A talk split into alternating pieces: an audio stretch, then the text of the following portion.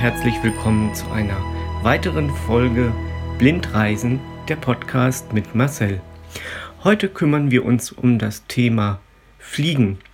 Wie wird man am Flughafen als blinder Mensch behandelt? Wie wird einem dort am besten weitergeholfen? Und da kann ich natürlich auch schon ziemlich viel aus meinen eigenen Erfahrungen berichten.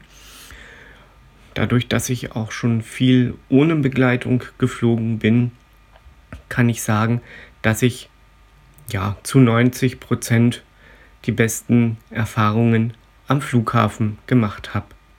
Aber wie funktioniert es denn? Wie bekommt man die Hilfe am Flughafen, die man braucht? Zuerst mal ist es so, dass wenn man sich einen Flug gebucht hat, man dann die Hilfeleistung, die man dort benötigt, extra anmelden muss. Das ist meiner Meinung nach ein bisschen schade, denn ich würde es mir eigentlich wünschen, dass ich direkt im Buchungsprozess meine Hilfeleistung, die ich brauche, anmelden kann. Das geht aber, soweit ich das weiß und da auf dem neuesten Stand bin, mittlerweile bei EasyJet. EasyJet hat in seiner Buchungsroutine doch tatsächlich einen Punkt Hilfeleistung. Ich habe es noch nicht ausprobiert, weil ich bin ganz alleine noch nicht mit EasyJet geflogen, aber ich werde es ja, wenn wir dann alle wieder fliegen können, mal ausprobieren. Es ist also so, wenn ihr einen Flug gebucht habt und blind oder sehbehindert seid und Hilfe braucht, dann müsst ihr diese Hilfeleistung am Flughafen anmelden. Und das geht eigentlich ganz gut telefonisch und das klappt natürlich auch ganz gut. Was ist denn in der Hilfeleistung inbegriffen? Was ist inklusive?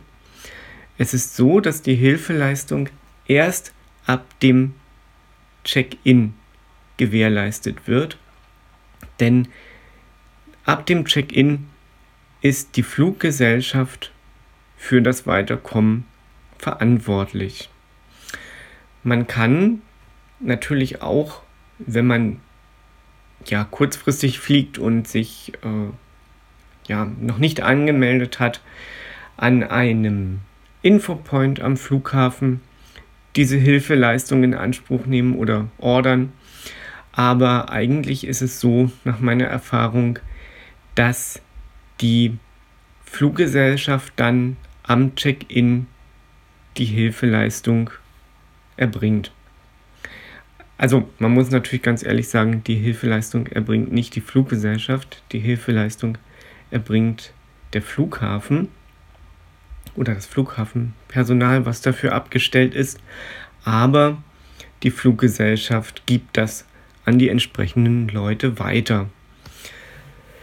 Ich mache es eigentlich, muss ich zugeben, selten so, dass ich anrufe vorher, sondern ich hoffe immer, dass dann entsprechende Kräfte da sind, die mir weiterhelfen können. Und ähm, wenn ich dann beim Check-in bin, meine Bordkarte habe, dann fragt man mich meistens schon automatisch, ob ich denn Hilfeleistung brauche. Und die sieht dann meistens so aus, dass man kurz wartet am Check-in oder vielleicht ein bisschen daneben, dass man die anderen Leute da nicht stört, denn es ist ja meistens immer eine ziemlich große Schlange am Check-in-Schalter. Und dann wird man auch schon von dem Personal, welches einen dann weiter begleitet, angesprochen. Das klappt eigentlich ganz gut, vorausgesetzt natürlich, dass man ordentlich markiert ist mit ja, ähm, dem weißen Stock oder halt der Armbinde oder halt einem Button, ja, wie ihr das für euch selber gern handhabt, die denn blind oder sehbehindert sind. Für alle, die es äh, nicht sind, die normal sehen, kann ich kurz sagen, dass eben ähm, blinde und sehbehinderte Menschen sich mit verschiedensten Sachen erkenntlich machen können. Das gibt also den weißen Stock, der ist ja eigentlich jedem schon bekannt, und die Armbinde oder halt einen Ansteckbutton, der dann eben signalisiert, dass die Person, die ihn trägt, blind oder sehbehindert ist und so natürlich dann auch gut erkannt werden kann. Ja, wenn das äh, Hilfspersonal, nenne ich es mal, einen dann gefunden hat, dann geht es weiter zur Sicherheitskontrolle. Und da hat man einen entscheidenden Vorteil. Man wird nämlich vorgelassen. Also wenn ich mit meiner Frau reise, dann stellen wir uns natürlich in die Schlange. Und äh, das geht natürlich auch alles recht schnell. Und man wird nur in wenigen Fällen, aber es kommt vor, auch vorgelassen vom Personal. Wenn ich aber alleine reise und äh, in Begleitung der hilfeleistenden Personen bin, dann werde ich immer vorgelassen. Also das ist schon eine meiner Erkenntnisse, die ich da ja rausziehen durfte. Man wird vorgelassen und es wird eigentlich auch darauf geachtet, dass man zügig durch die Kontrollen kommt. Ja, natürlich muss man teilweise auch ähm, ja natürlich auch mal die Schuhe ausziehen oder in letzter Zeit äh, wird oftmals auch ein Drogenwischtest gemacht. Das ist mir eigentlich so in den letzten Jahren verstärkt aufgefallen, dass das immer so stichprobenartig gemacht wird. Aber ja, man unterliegt natürlich da keiner Sonderbehandlung, das ist ganz klar, das soll auch nicht so sein, sondern man unterliegt dann auch den ganz normalen, ja, dem ganz normalen äh, Kontrollprozedere, was da eben heißt, äh, Gürtel ablegen, alles aus den Hosentaschen, Jacke ablegen und dann eben äh, ja, durch die Kontrollsperre oder durch die Kontrollgeräte gehen. Teilweise gibt es natürlich auch den Nacktscanner, wie man ihn denn so schön nennt, und das ist ein kleines Problem. Also für mich war das zuerst mal ein bisschen problematisch mit diesem guten Scanner. Denn es ist ja so, dass, äh, dass, an, ja, dass es an eine Art Kabine erinnert. So, so würde ich das jetzt mal von, von meinem Gefühl beschreiben, der, der das Ganze natürlich noch nicht gesehen hat. Aber ja, es erinnert an, an eine Art Kabine, äh, in der am Boden Bodenmarkierungen sind. Das heißt, es wird dort angezeigt, wie man sich in dieser Kabine hinstellen soll, in welcher Position man zum Beispiel, ähm, in welche Position man die Füße ausrichten soll. Ja, das ist natürlich was, was ich nicht sehen kann. Das heißt, das muss mir dann jemand erklären. Und ähm, dann gibt es natürlich wie überall im Leben geschicktere Leute oder auch ungeschicktere Leute. Aber meistens hat das funktioniert und wenn man das so zweimal macht oder schon zweimal dort drin war, dann weiß man auch schon so ein bisschen, äh, wie man sich da positionieren muss. Ja, was nämlich auch so ein bisschen kompliziert ist, ist ähm, die Arme richtig zu positionieren.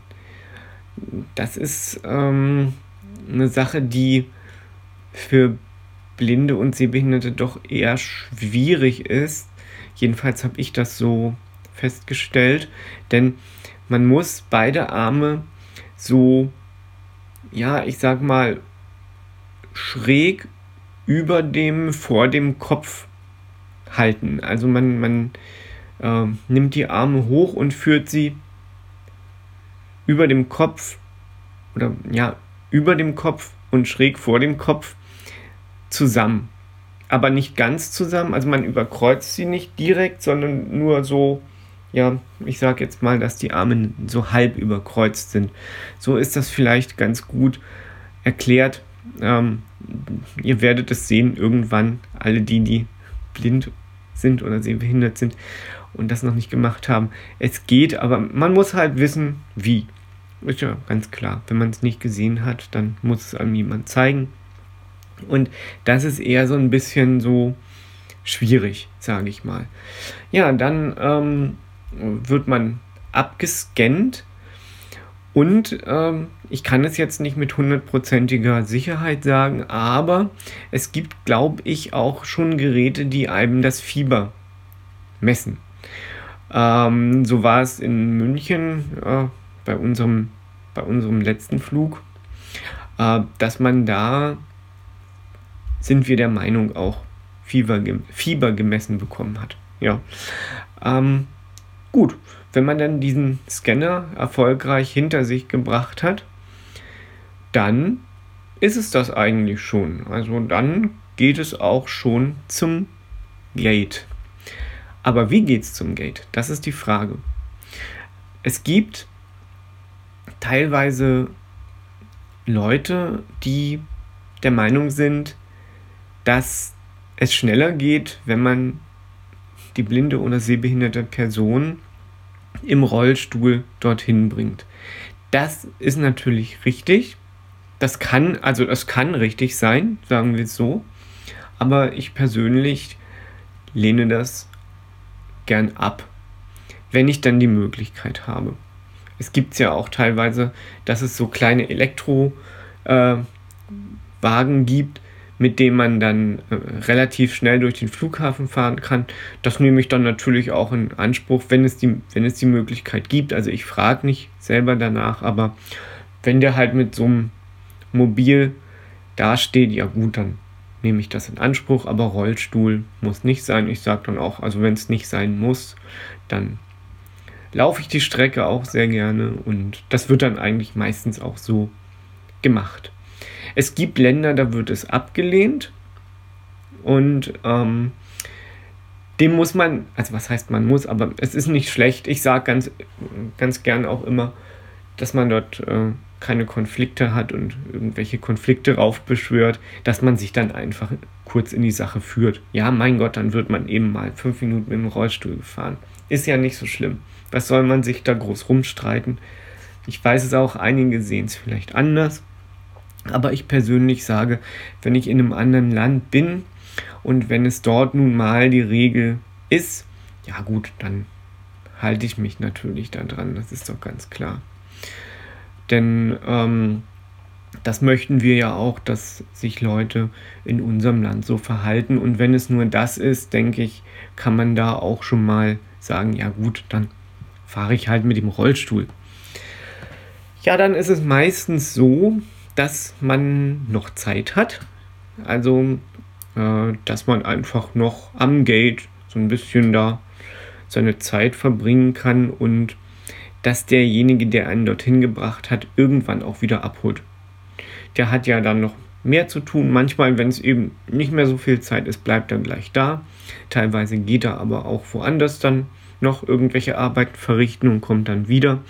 Also da muss ich ganz ehrlich sagen, da ist mir bisher noch nie irgendetwas Negatives passiert. Ich wurde, wenn ich am Gate war, immer zum Flugzeug gebracht. Also da gab es bisher noch überhaupt keine Probleme. Das muss ich ganz ehrlich sagen. Ja, und dann geht es los. Seinen Platz hat man ja auf seiner Bordkarte. Und man wird dann auch von demjenigen begleitet bis zum Platz im Flugzeug. Und da ist es so, dass man als wahrscheinlich, ich glaube sogar, ähm, ja, ich sag mal allgemein ähm, behinderter Mensch ähm, zuerst einsteigt. Ich glaube, dass das nicht nur für blinde und sehbehinderte Menschen gilt, sondern generell. Und das ist recht gut, wenn man denn einen Fensterplatz hat. Denn ähm, es ist natürlich so, äh, die Flugzeuge, das kommt auch immer darauf an, welche Baureihe man hat. Also zum Beispiel so die äh, Kurz- und Mittelstreckenflugzeuge, was da zum Beispiel der Airbus A319, 20 und 21 sind oder ja, da gehört zum Beispiel auch die Boeing 737 äh, 800 dazu oder Embraer. Das sind alles so Flugzeuge, die so Kurz- und Mittelstrecke fliegen. Da hat man es oftmals so, dass man äh, links drei Plätze hat, in der Mitte den schmalen Gang und rechts dann auch drei Plätze. Und wenn man dann natürlich ähm, in der Mitte seinen Platz hat, ist es relativ schlecht, denn äh, da wollen natürlich dann noch andere durch, dann muss man wieder raus, den durchlassen und dann muss man sich man wieder rein und dann kommt der nächste. Ja, also es ist immer so ein bisschen, man sollte da immer so ein bisschen darauf achten, dass man ähm, ja einen Platz hat, der dann auch, wo man wieder gut raus und gut reinkommt. Ja, sage ich es mal so, um das kurz zu machen. Ähm, es gibt irgendwelche Bestimmungen und ich weiß nicht, ob das bei jeder Fluggesellschaft so ist, äh, die besagen, dass blinde und sehbehinderte Passagiere ähm, nur ganz bestimmte Plätze haben dürfen. Aber da ich das nicht hundertprozentig weiß, wie das geregelt ist, kann ich dazu eigentlich sehr wenig sagen. Ähm, also bei mir ist es meistens so, dass ähm, der Platz relativ weit vorne liegt und ähm, dass er eben äh, oftmals, naja, ich kann noch gar nicht mal sagen, wo man, wo ich die meiste Zeit gesessen habe. Es war wirklich ganz verschieden.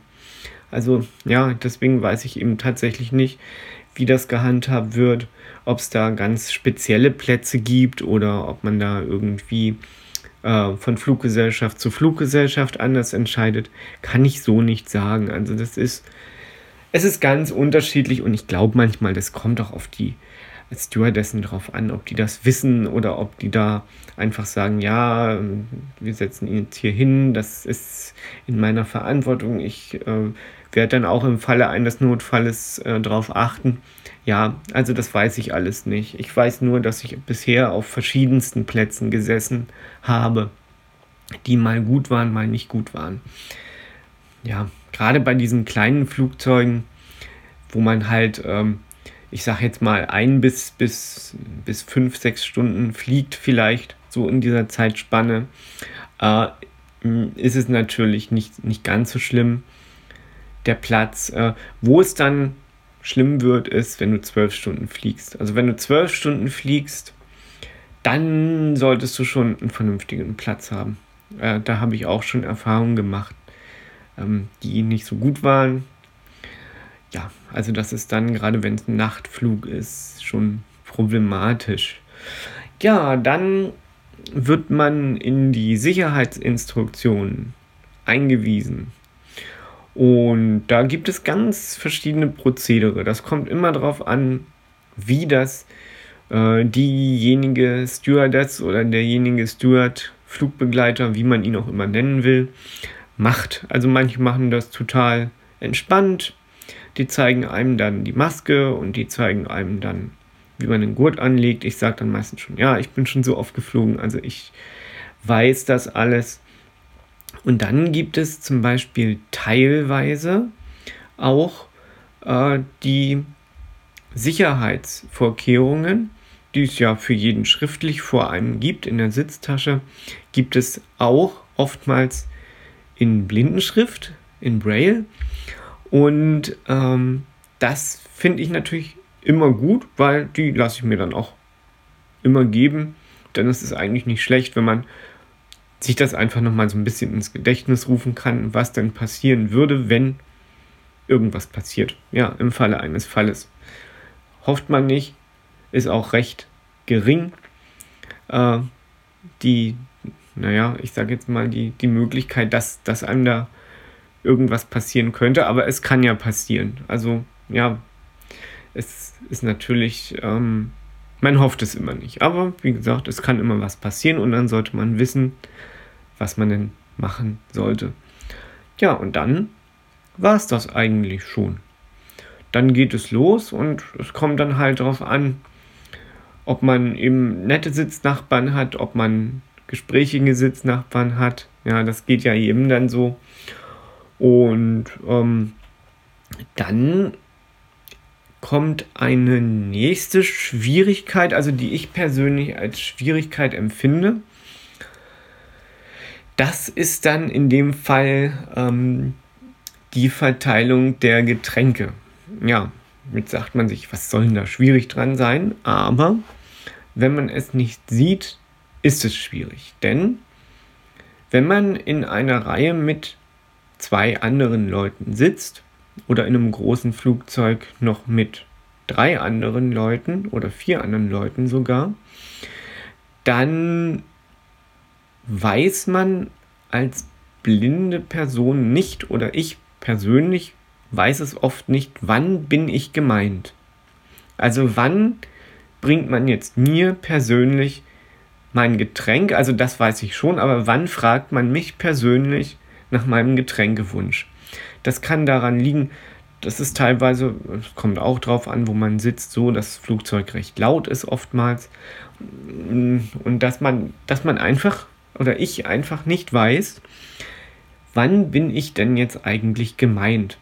Und deswegen sage ich oftmals schon am Anfang, dass man mich dann doch bitte einfach antippen soll, wenn man irgendwie Getränke essen oder irgendwas bringt, dann, dann weiß ich auch garantiert, dass ich persönlich gemeint bin. Äh, es gab jetzt auch schon ähm, so Situationen, da habe ich dann einfach, da wurde dann gefragt und da hat dann niemand reagiert zwei, drei Sekunden und dann wusste ich, jetzt bin ich gemeint, okay, aber ich versuche das schon immer ein bisschen auch zu vermeiden. Denn ähm, ja, ich kann ja nun mal den Blickkontakt nicht aufnehmen und ähm, deswegen ist es dann in dem Fall schon wichtig zu wissen, wann man gemeint ist. Manchmal ähm, weisen einen dann auch Mitreisende darauf hin, ja, sie sind gemeint oder so. Und dann ist es auch gut. Aber manche ähm, Flugbegleiter können sich da auch nicht so richtig reinversetzen und ähm, ja, das, den, das kann ich ihnen auch gar nicht verübeln oder will ich ihnen auch gar nicht verüben, denn ähm, es kann sich nun mal nicht jeder in die Situation rein zu, reinversetzen, wie es denn ist, blind zu sein. Ja, also das ähm, verlange ich auch gar nicht, aber deswegen sage ich halt oft auch, bitte äh, tippen Sie mich doch einfach, wenn es irgendwas gibt, dann an dann weiß ich, dass ich gemeint bin und dann ist alles gut. Ja, und das klappt eigentlich oftmals auch.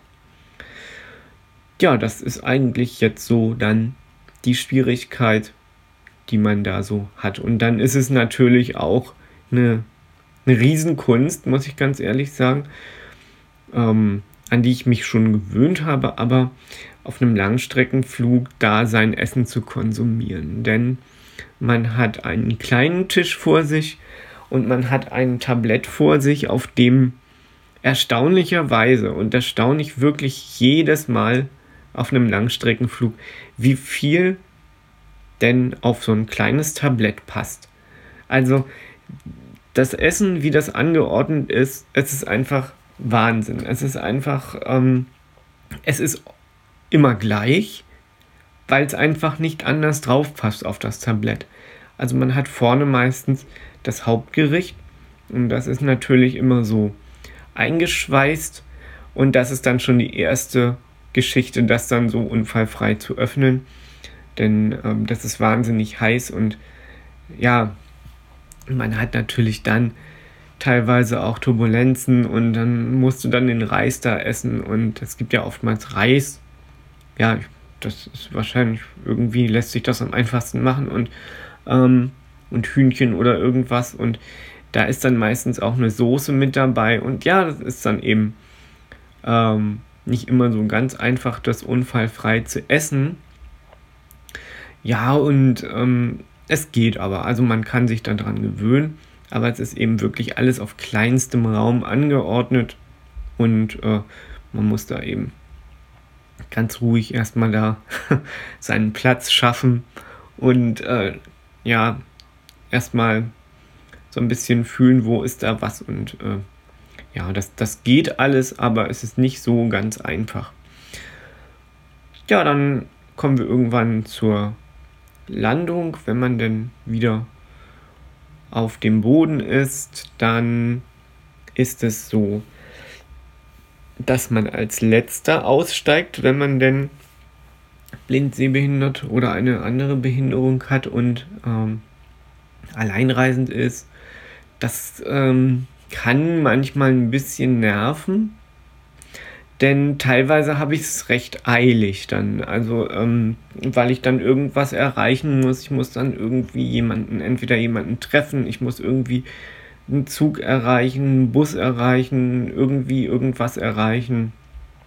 Und das ist dann schon manchmal ein bisschen nervig, aber man weiß es und man kann sich darauf einstellen. Und ich kann es auch verstehen, weil es geht einfach nicht, dass man ähm, mitten durch die Passagiere geführt wird und das ist sowieso, kaum ist man gelandet, schon stehen die ersten auf und versuchen dann schon rauszukommen, obwohl das Flugzeug noch äh, ja, zum Gate fährt und also es ist, es ist einfach, die Menschen sind wahnsinnig, wahnsinnig äh, hektisch und unentspannt oftmals auch, ja, also das finde ich schlimm, aber ja, man muss halt damit leben. Also da kommt man dann als letzter raus und wird dann eben zu seinem Gepäck geführt und das ist dann die nächste Schwierigkeit. Aber man kann sich auch einfach machen. Also, ja, wie sieht denn dein Koffer aus? Ja, wenn man das einen blinden Menschen fragt, kann er vielleicht die Farbe nennen, kann vielleicht auch Merkmale nennen, aber es gibt noch tausend andere Koffer, die so aussehen. Deswegen ist es ganz gut, wenn man seinen Koffer irgendwie so erkenntlich macht, dass er unverwechselbar ist. Aber ich mache es auch teilweise so. Ich lasse mir einfach ein Foto von meinem Koffer machen oder von meinem Backpack, also vom Rucksack oder was man da auch immer hat. Und dann klappt das meistens. Oder man macht sich halt irgendwie man bindet sich da irgendwie ein, ein, ganz spezielles Band dran oder einen ganz speziellen Anhänger oder ja, also da muss man so ein bisschen kreativ sein, wenn man da alleine reist. Ähm, es gibt auch Leute, die haben ähm, so einen äh, Sender und Empfänger. Die haben dieses kleine Empfängerteil am Koffer und haben den Sender in der Hand mit einem Druckkopf Druckknopf, da drückt man drauf und dann piepst das Ding. Also das ist natürlich auch schon nicht so ganz schlecht. Und ähm, ja, das ist eine Sache, wo man sich mm, auch weiterhelfen kann, mit der man sich dann auch gut, ähm, ja, den Koffer gut erkennbar machen kann. Ja, ist natürlich auch immer so die Frage, wie wird der Koffer behandelt? Ähm, gibt es dieses äh, elektronische Teilchen dann noch, weil teilweise werden die Koffer wirklich äh, sehr äh, roh und meiner Meinung nach äh, meiner Meinung nach schon grenzwertig behandelt, also das heißt aus dem Flugzeug mehr oder weniger rausgeworfen. Äh, wir hatten auch schon mal festgestellt, als wir zum Flugzeug gefahren sind mit dem Bus, dass da einfach mal so ein herrenloser Koffer irgendwo stand und waren dann ganz froh, dass es nicht unser Koffer war. Aber ähm, ja, also dann ähm, die Koffer werden halt wirklich äh, sehr, sehr roh behandelt und es ist äh, da schon wichtig, wie man seinen Koffer packt. Da komme ich dann aber auch nochmal in einer anderen Folge drauf, wie ich das mache.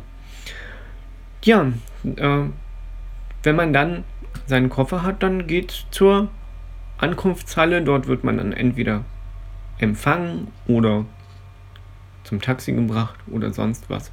Und das war es dann eigentlich auch schon mit dem ganzen Alleinreisen und Hilfe bekommen. Und ich muss sagen, ich bin immer sehr, sehr dankbar für diese Hilfe. Es hat meistens gut geklappt. Auf eine kleine Geschichte will ich noch zurückkommen. Da hat es nicht gut geklappt, aber da hat man dann auch eine Lösung gefunden. Ich bin einmal von Wien nach Frankfurt geflogen, wollte danach noch umsteigen und weiterfliegen. Und es kam niemand. Also ich äh, habe gewartet und gewartet und es kam niemand. Und dann bin ich zum Glück mit äh, einem Mitreisenden, der neben mir saß und das auch mitbekommen hat, äh, zum, also zur Flughafenhalle gegangen. Und dann wurde ich aber auch schon entdeckt vom Personal und die haben einfach gesagt, ja, wir wussten nicht, welchen Grad der Behinderung sie haben. Also wir wussten nicht, das stand in unserer Nachricht nicht drin, ähm, welche Hilfeleistung sie brauchen und deswegen haben wir einfach gedacht, äh, wir warten jetzt hier. Ja, gut. Es kann passieren, finde ich jetzt auch nicht schlimm. Also in diesem Moment fand ich es schon schlimm, weil äh, die Zeit drängte, aber äh, im Großen und Ganzen ist es, ist es nicht schlimm. Also die, die Leute können das natürlich, an, also sollten es schon wissen, ja, aber ich habe den Leuten jetzt keinen Vorwurf gemacht, weil, ähm, ja, was sie nicht wissen oder nicht wussten, können sie nicht beachten. Eine Sache gibt es noch. In Frankfurt am Flughafen gibt es eine Large für Blinde und Sehbehinderte, also für, nein, nicht nur für blinde Sehbehinderte, sondern für behinderte Menschen im Allgemeinen. Und äh, die ist recht gut ausgestattet. Da kann man sich Kaffee nehmen, Tee nehmen, Saft nehmen, Wasser nehmen. Und da muss ich ganz ehrlich sagen, bin ich ganz gerne. Da ist man aus diesem Flughafentrubel so ein bisschen auch raus und hat so ein bisschen seine Ruhe. Ja, das war's auch schon wieder mit äh, mittlerweile schon der fünften Folge vom Podcast Blindreisen. Und ich hoffe, Ihr habt euch wieder gut unterhalten gefühlt. Es war nicht ganz so langweilig. Und ich sage Tschüss, bis zum nächsten Mal. Euer Marcel. ミクスオン、タスク、